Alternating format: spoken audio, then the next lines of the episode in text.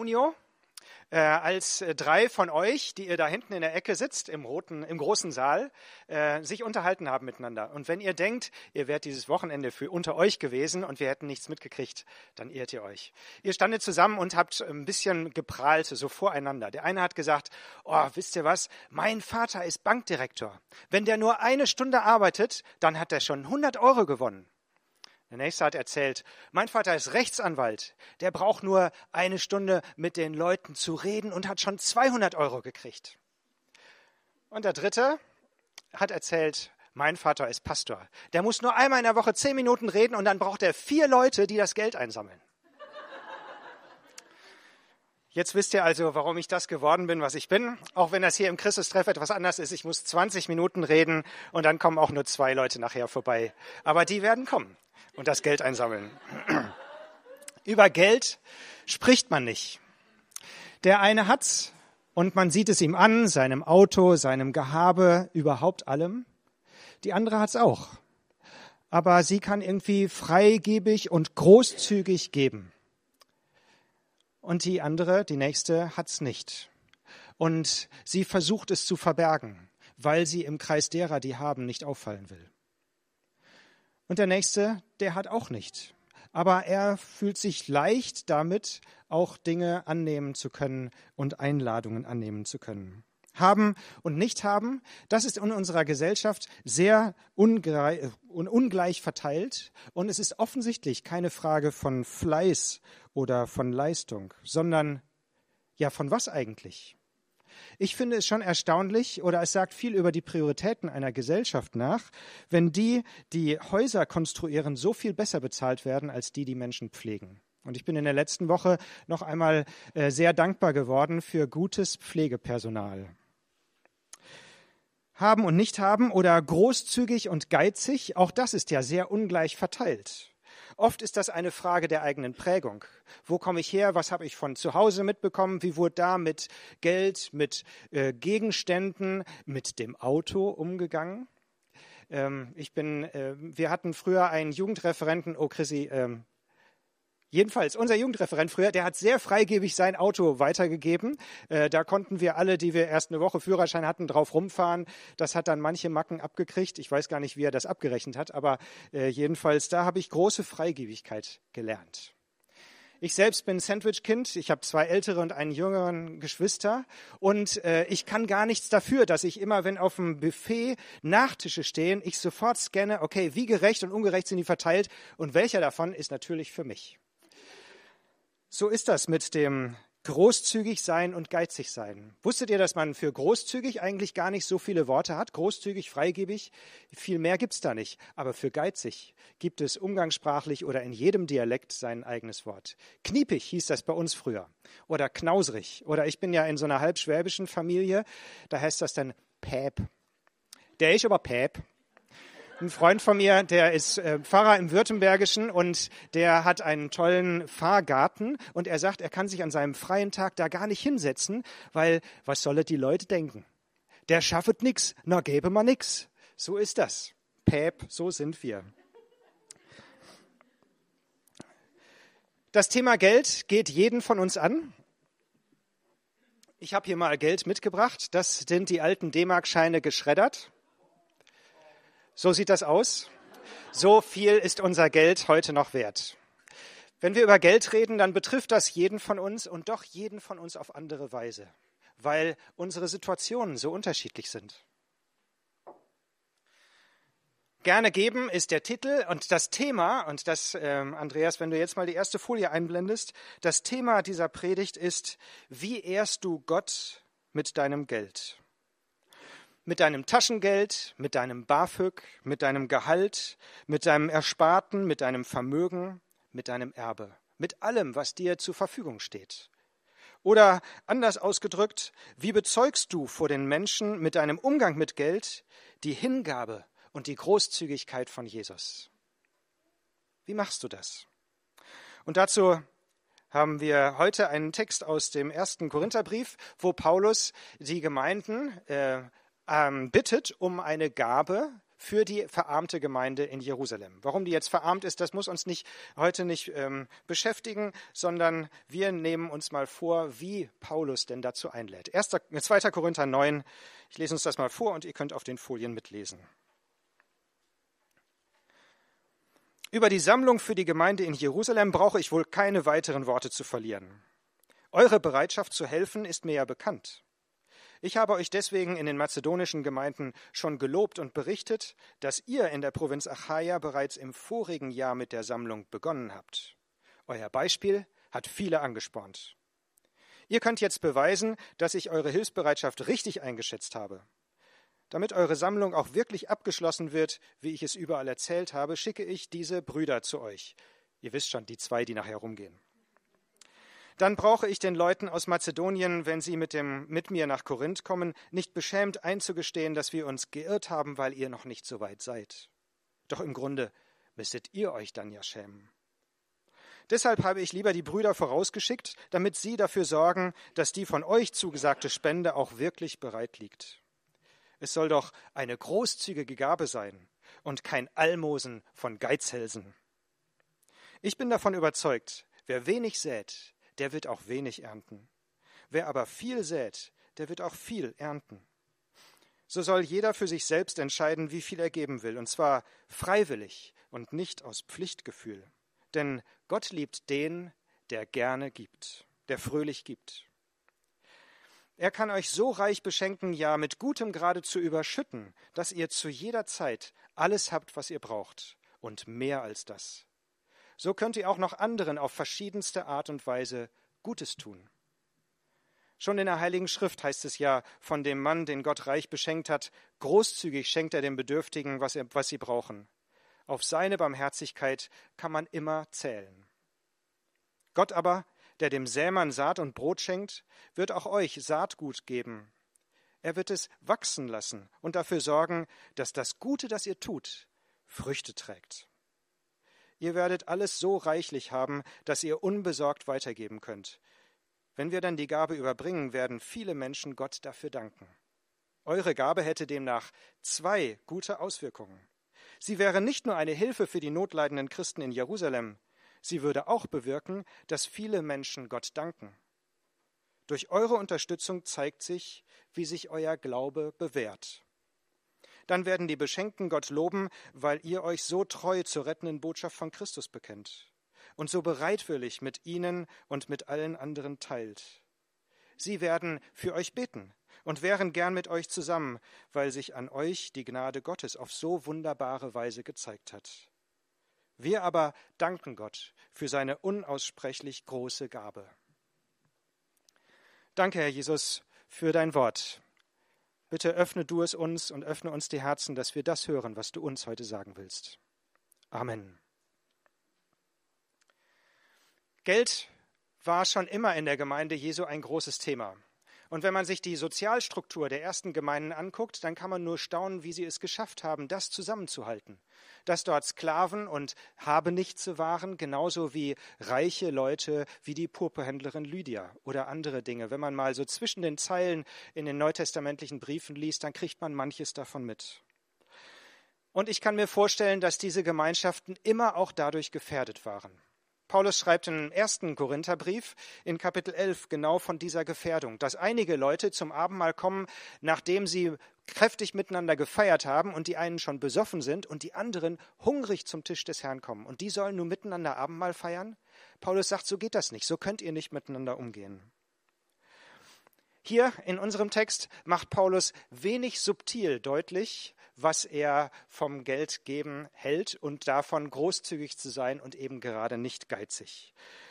Wie er hier Motivation in positiver und in negativer Weise ausspricht. Und wir können die Folien nochmal einen, ähm, einen Blick drauf werfen. Andreas, wenn du nochmal die drei Textfolien nacheinander äh, anguckst. Ich finde es erstaunlich, dass Paulus ganz am Anfang sagt, ich brauche nicht viele Worte zu verlieren. Und dann verliert er doch ein ganzes Kapitel darüber, äh, weil es wohl doch nötig schien. Ich habe euch deswegen schon gelobt, positive Motivation, euer Beispiel, eure Hilfsbereitschaft und die negative Motivation. Und seht zu, dass ihr euch daran haltet, was ihr versprochen habt, sonst müsstet ihr euch ja schämen. Und die nächste Folie. Es soll eine großzügige Gabe sein und kein Almosen von Geizhälsen. Was eine schöne Formulierung. Wer wenig sät, wird wenig ernten. Wer viel sät, wird viel ernten. Nicht, äh, nicht aus Pflichtgefühl, sondern freiwillig zu geben. Denn Gott liebt den, der fröhlich gibt, sagt Paulus. Ihr habt alles, was ihr braucht und viel mehr, und so könnt ihr Gutes tun. Geht es uns nicht auch so, den meisten von uns, dass wir viel mehr haben, als wir brauchen und es uns so leicht fallen kann, Gutes zu tun? Gott ist großzügig, sagt Paulus, und also können wir das doch auch sein. Und die nächste Folie. Das Gute, das ihr tut, Früchte tragen lassen. Das Geld, das wir geben, ist ja nicht weg, auch wenn ich damit meinen nächsten Urlaub nicht finanzieren kann sondern das Geld, was wir geben, das ist wie eine Saat, die aufgeht an anderer Stelle im Reich Gottes. Was für eine Perspektive. Und dann sagt er, es hat zwei positive Auswirkungen. Das eine ist, dass die Notleisenden, Hilf Neidlenden Hilfe kriegen. Und das zweite ist, dass sie Gott danken werden, weil sich euer Glaube darin bewährt und weil sich zeigt, dass sich euer Glaube bewährt, weil ihr so Christus bekennt und dass die Leute für euch beten. Ich finde es manchmal bewundernswert, auch bei uns in unserem Leben, dass wir manches Mal um praktische Dinge gebetet haben und dann auf einmal ein Umschlag mit Geld in unserem Briefkasten lag. Oder dann uns äh, Freunde gesagt haben, wir möchten euch gerne was, äh, was überweisen, gib uns doch mal die Kontonummer. Und wir nur gedacht haben, die konnten gar nichts davon wissen. Wir haben es nach oben weitergegeben, aber er hat es offensichtlich jemand anders aufs Herz gelegt und an anderer Stelle, wo wir anderen geholfen haben, dann auf einmal die Rückmeldung kriegen, genau darum haben wir gebetet. Danke an den großen Verteiler, der hier weiterhilft. Spende hat Auswirkungen. Spende ist ein Zeugnis. Also seid nicht kniepig, seid nicht päp, seid nicht geizig. Man könnte auch sagen mit Paulus hier, sage mir, wie du mit deinem Geld umgehst, und ich sage dir, wie es um deinen Glauben bestellt ist. Uh, mögt ihr denken. Kann man das so sagen? Ich glaube, wenn man dieses Kapitel in Ruhe durchliest, ja, das kann man so sagen. So würde Paulus es sagen. Bei Jesus ist dieses auch ein großes Thema, das Thema Geld. Wenn ihr euch mal die Geschichten und, und, die Lehre von Jesus durchlest, vielleicht das wichtigste Thema, was er immer wieder anbringt. Da ist die arme Witwe, die sie als Jüngerschar mit Jesus zusammen am Tempeleingang beobachten und die nur ganz wenig in den Opferstock reinwirft. Und Jesus sagt, die hat mehr gegeben äh, im Verhältnis zu dem, was sie hat, als mancher Reiche, der dann dicken Geldsack reingelegt hat. Oder wenn Jesus die Geschichte vom reichen Kornbauer erzählt und sagt, der sammelt alles in seine Scheunen, gibt nichts ab und dann legt er sich zur Ruhe und sagt, ah, jetzt hat die liebe Seele Ruhe und ich kann mich entspannen. Dann sagt Gott in der Nacht, du dummer, törichter Mensch, heute Nacht wird deine Seele von dir gefordert. Heute Nacht wirst du sterben, dann hast du nichts mehr von deinem Reichtum. Es geht bei dem Thema offensichtlich um Vertrauen und um Sicherheit. Lest euch mal in der Bergpredigt Kapitel 6 des Matthäusevangeliums durch. Da redet Jesus von dem Mammon, von dem Geld und wenige Verse später vom Vertrauen auf Gott. Investiert euch zuerst in das Reich Gottes und in seine Gerechtigkeit, und dann wird euch all das zufallen, worum er euch sorgt vertraut auf Jesus. Nicht im Sinne von Leichtsinn und nicht Vorsorgen oder so, sondern im Sinne von zerbrich dir nicht den Kopf über deine Vorsorge, sondern vertrau auf Gott. Das ist vielleicht eine Frage der Prägung. Ja, wir bringen alle unsere Prägung mit, aber nicht nur. Denn wir dürfen uns umprägen lassen von Jesus. Wir dürfen von seiner Großzügigkeit lernen und selbst großzügig werden. Was für ein Privileg, bei Jesus lernen zu dürfen. Es heißt im Volksmund, alle Not kommt vom Vergleichen. Und wie viel ist da dran? Im Hochsommer, wenn es schön heiß ist, unsere Nachbarn haben einen Pool, da planscht das dann so schön. Und bisher konnten wir immer wieder stehen, uns auch einen Pool anzuschaffen, weil es ja nicht nur die Anschaffungskosten sind, sondern auch die Betriebskosten und das alles. Und vielleicht gibt es bei euch andere Themen, wo ihr Leute vor Augen habt, die dies und das haben. Vergleicht euch nicht, sondern seht dankbar auf das, was Gott euch schenkt. Und das fängt ja schon in der Schule an. Wir haben überlegt, auf welche Kinder, äh, Schule schicken wir unsere Kinder äh, und was ist das Umfeld, in das sie dann reinkommen. Wenn es dann immer heißt, und das haben wir oft bei uns zu Hause, äh, ich grüße nochmal hinten rechts in die Ecke, äh, ja, ja, alle anderen in der Klasse haben schon. Und wenn man da mal genau nachfragt, sind es dann doch nicht alle anderen.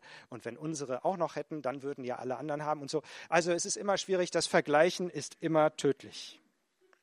Warum gelingt es uns eigentlich so gut, in der Not uns vertrauensvoll an Gott zu wenden und zu sagen, Herr, ich habe gerade nicht und ich brauche von dir? und wenn wir keine Not haben, dann uns nicht an Gott zu wenden und an unsere Sachen uns zu klammern und zu denken, das muss doch jetzt irgendwie reichen. Die Bibel ist voll davon, von den Aufrufen, Gott zu vertrauen und Gott zu prüfen. Und zum Beispiel im letzten Buch des Alten Testaments, Malachi 3, Vers 10, auch das habt ihr auf Folie, wo es dann heißt, ich, der Herr, der allmächtige Gott, fordere euch nun auf, bringt den zehnten Teil eurer Erträge in vollem Umfang in meinen Tempel, damit in den Vorratsräumen kein Mangel herrscht. Stellt mich doch auf die Probe und seht, ob ich meine Zusage halte. Denn ich verspreche euch, dass ich dann die Schleusen des Himmels wieder öffne und euch überreich mit meinem Segen beschenke. Die Situation war die, dass sie nach dem Exil äh, in eine zerstörte Stadt kamen, die Häuser wieder aufgebaut haben und nachdem sie ihre Häuser gebaut hatten, angefangen haben, so mit halbem Herzen den Tempel zu bauen und auch mit halbem Herzen die Abgaben zu geben. Und Gott fordert sie durch seinen Propheten auf. Wenige Verse vor dem Beginn des Neuen Testaments. Prüft mich, ob ich, äh, ob ich meine Versprechen halte und euch gebe, was ihr braucht, auch wenn ihr gebt von dem, was ihr habt. Ich finde immer so leicht Ausflüchte. Vielleicht geht es euch auch so. Ich kann gerade nichts spenden, weil ich noch auf den Führerschein spare. Oder ich kann gerade nichts spenden, weil wir jetzt zwei Kinder im Studium finanzieren müssen. Oder was auch immer. Prüft doch Gott, sagt Gott. Prüft mich, ob ich nicht trotzdem versorge, auch wenn ihr in solchen Situationen euch daran haltet, den Zehnten zu geben. Das heißt, was ist also Best Practice in unseren Reihen hier? Was können wir voneinander lernen? Wir brauchen gute Gewohnheiten. Was sind deine guten Gewohnheiten? Gibst du den Zehnten? Und wann hast du es das letzte Mal überprüft, ob das noch der Zehnte ist, nach der letzten Gehaltssteigerung oder Beförderung oder was auch immer? Wir haben in der SMD, wo ich vorher gearbeitet habe, äh, gab es so eine Studierendenaktion Anfang der 2000er. Da hieß es dann, äh, wir als Studenten oder die Studentenschaft wollte auch was dazu beitragen finanziell zu den äh, Finanzen der SMD und haben dann so eine Aktion Döner für Marburg, weil in Marburg die Geschäftsstelle der SMD ist, gedacht. 3,50 Euro hat damals der Döner gekostet, die goldenen Zeiten der Anfang der 2000er. Und äh, dann haben wir festgestellt, 15, 18 Jahre später, mh, hm, äh, da sind immer noch viele Daueraufträge, die sind bei 3,50 Euro im Monat, obwohl vermutlich keiner von denen mehr studiert. Und wir haben überlegt, ob wir sie mal anschreiben und sagen, willst du das nicht ändern in jetzt mal Dinner für Marburg oder sowas? Pass deinen Zehnten an, dort, wo sich was verändert. Oder ich erinnere mich an das Gespräch mit einem Studenten, der gesagt hat, ich habe hier so viel profitiert in den letzten Jahren. Ich habe gar nichts gegeben, weil ich auch nicht viel hätte geben können. Das haben andere gemacht. Und ich habe Gott versprochen, dass ich mein erstes Gehalt spenden werde. Komplett. Weil er mich so gut versorgt hat. Ein tolles Zeugnis, finde ich. Oder stellt euch auf Daueraufträge ein, dass ihr nicht jeden Monat neu überlegen müsst, wie gut war die Predigt, wie viel gebe ich heute, sondern dass ihr sagt, die Arbeit überzeugt mich und deswegen möchte ich regelmäßig dafür geben.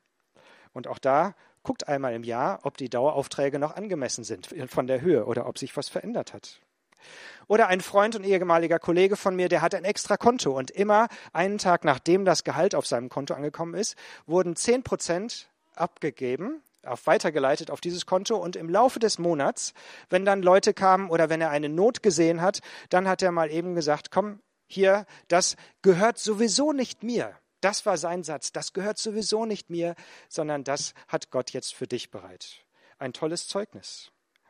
Oder ich erinnere mich daran, dass wir auf einem Konzert von Casting Crowns waren und da wurde äh, dann währenddessen auch die Not von manchen Kindern auf der Welt vorgestellt durch eine Organisation und dann unser Sohn, damals 14, so angerührt war von der Not und von dem, was er geben kann und gesagt hat, äh, ich möchte von meinem Taschengeld ein Viertel abgeben. Wir haben das dann nochmal verdoppelt als Geld und seitdem ist er Pate von einem Patenkind. Weil ihn das angerührt hat, war er bereit, was abzugeben. Lassen wir uns von Not anrühren? Oder andere, die immer Kleingeld in der Tasche haben, dass wenn sie durch die Stadt gehen und Not sehen, dann auch reagieren können. Vielleicht nicht mit Geld, sondern eher mit das Geld nochmal wechseln beim Bäcker in was anderes als Geld, was man besser essen kann. Wovon leben wir als CT, als Christustreff? Von Menschen oder von Häusern. Ich ähm, habe äh, in einer Gemeinde gelehrt, gelernt, wo ähm, mir gesagt wurde, du kannst hier alles machen, aber bitte mach nichts, was hinterher Arbeit auf andere verteilt, wenn du wieder weg bist. Und deswegen wurde auch nicht äh, in einen Jugendreferenten investiert, weil man ja die 12. Jahrhundert Feldsteinkirche in jedem, äh, jeder Generation neu mit viel eigenem Geld aus der Gemeinde äh, instand halten muss. Wir wollen, dass auch in 100 Jahren diese Kirche noch steht hier im Ort.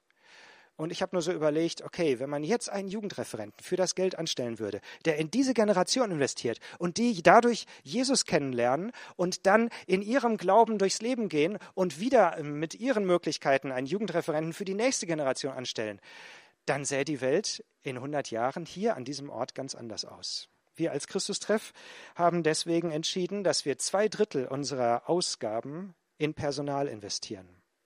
Das ist ganz schön viel Geld. Und das ist, da sind wir überzeugt davon, dass Gott das segnet. Dass die Investition in Menschen, die dafür da sind, in Menschen zu investieren, gut investiert ist. Und wie gerne würden wir gerne mehr Einnahmen haben, um die, diese zwei Drittel auch erhöhen zu können, dass wir auch das Kinder-CT-Team und die gute Arbeit, die dort geschieht, in die Jüngsten zu investieren, äh, weiter stärken zu können und die vielen Ehrenamtlichen, die dort mitarbeiten, zu unterstützen. Oder in die junge Erwachsenenarbeit, wo wir hier in der Stadt sind, so, wo so viele junge Erwachsene neu dazukommen, die äh, in einem atheistischen universitären Umfeld groß werden und ihnen die gute Nachricht von der Liebe Gottes und seiner Fürsorge zu erzählen und das auch hauptamtlich unterstützen zu können. Das würden wir gerne tun. Dafür die Einladung. Prüf doch für dich, was kannst du gerne geben, freiwillig, so wie Paulus hier sagt. Vor einiger Zeit hatten wir den Kompaktkurs. Und da, den findet ihr auch noch auf dem YouTube-Kanal des, äh, des Christustreffs. Und da am sechsten Abend hat Annette Assoff äh, hier, äh, eine Bewohnerin des Hauses, erzählt von den Anfängen des Hauses und der Hausgemeinschaft hier. Dass dort einer ein Auto kaufen wollte und ähm, der Verkäufer von privat äh, kam etwas früher als geplant und saß dann schon äh, bei der Person in der Küche und äh, wollte das Bargeld jetzt haben. Und äh, die Person, die es kaufen wollte, hatte das nicht da, konnte auch so viel Geld nicht auf einmal abheben und hat dann im Haus eben mal rum gefragt, ah, kannst du für mich zum Geldautomaten gehen und von dir 1000 Euro äh, abheben und mir geben? Und äh, dann hat sie nur erzählt, wie der Verkäufer da saß und mit offenem Mund und offenen Augen, weil alle paar Minuten die Tür aufging und wieder jemand 1000 Euro auf den Tisch gelegt hat und gegangen ist. Und der nächste 1000 Euro und gegangen ist. Das Gegenteil von Unabhängigkeit ist nicht Abhängigkeit, sondern das Gegenteil von Unabhängigkeit ist Gemeinschaft. Was möchtest du? Unabhängigkeit oder Gemeinschaft? Und wir haben gerade ein ganz kleines Beispiel, nur eine Spaltachs äh, uns ausgeliehen von Freunden. Und ich konnte bisher dem Drang widerstehen, zu Obi zu gehen und mir selbst eine zu kaufen, weil ich brauche sie zweimal im Jahr. Das kann ich mir auch ausleihen und dann das Geld an anderer Stelle gut investieren. Unterstützung ist der Kit von Gemeinschaft. Zeit und Hilfe und geben können ist der Kit von Gemeinschaft, ist die Währung oder das Guthaben, das ich aufbaue. Was sind deine guten Gewohnheiten? Und vielleicht nutzt ihr den nächsten Hauskreisabend mal, um euch darüber auszutauschen, um voneinander zu lernen, nicht zu prahlen voreinander, aber euch auszutauschen, wie lebst du denn mit deinem Geld zur Ehre Gottes? Zum Schluss. Es gibt zwei sehr unterschiedliche Begegnungen mit Jesus, wo es um das Thema Geld geht. Da ist zum einen der reiche immer Geld geht. Da ist zum einen der reiche junge Mann, der zu Jesus kommt und ihn fragt, ah, was muss ich tun, um das ewige Leben zu erben? Äh, und dann ist Bartimäus da. Zwei sehr unterschiedliche Begegnungen, lest gerne nach in Lukas 18 und 19. Der eine geht traurig weg, weil er so sehr an seinem Geld hängt. Und der andere, der gibt alles für die Begegnung mit Jesus und wird in der Begegnung mit Jesus so verändert, dass er bereitwillig bereit ist, alles zu geben und das mit Freude. Und nur von einem der beiden wissen wir bis heute noch den Namen, Bartimäus. Wie gibst du? Woran hängst du? Und woran hängst du dein Herz? Wie unabhängig oder gemeinschaftsfähig bist du? Jesus gebraucht ein sehr krasses Bild für Geld, nämlich das, was Motten und Rost fressen unser Geld. Und Paulus schreibt an Timotheus, einen Gemeindeleiter in 1. Timotheus 6. Auch das könnt ihr auf der Folie gerne mitlesen. Den Reichen musst du einschärfen, sagt Paulus zu Timotheus, sich nichts auf ihren irdischen Besitz einzubilden und sich nicht auf so etwas Unsicheres wie den Reichtum zu verlassen. Sie sollen vielmehr auf Gott hoffen, denn er ist es, der uns mit allem reich beschenkt, damit wir es genießen können. Sie sollen Gutes tun und gerne von ihrem Reichtum abgeben, um anderen zu helfen. So werden sie wirklich reich sein und sich ein gutes Fundament für die Zukunft schaffen, um das wahre Leben zu gewinnen. Von deinem Reichtum abgeben, Gutes tun, teilen, spenden. Wie ehrst du Gott mit deinem Geld? Das ist das Thema. Und das endet nicht mit dieser Predigt, sondern das geht weiter. Das ist die Frage vielleicht von Gott an dich heute Morgen, heute an diesem Tag oder in der nächsten Woche, dir dafür nochmal Zeit zu nehmen. Und da kannst du nochmal die letzte Folie einblenden, dass wir uns diese Frage nochmal mitnehmen. Oder anders, wie bezeugst du vor den Menschen mit deinem Umgang mit Geld die Hingabe und Großzügigkeit von Jesus? Ich bete mit uns. Herr unser Gott, danke dafür, dass du ein Gott bist, der uns so viel Gutes tut, der uns neues Leben schenkt in dir, der uns die Schuld vergibt und neue Gemeinschaft mit dir und mit anderen Menschen ermöglicht, und der du uns so viel an materiellem gibst, oft viel mehr, als wir brauchen. Bitte hilf uns, das zu sehen und wahrzunehmen. Hilf uns zu vermeiden, uns zu vergleichen mit anderen. Schenk uns ein offenes Herz, deine Freigebigkeit zu sehen und für uns selbst anzunehmen, dass wir freigebig werden können durch dich. Sprich du zu uns heute weiter zu diesem Thema, was dir wichtig ist für deinen, für unseren Umgang mit unserem Geld und mit dem, was wir haben. Amen.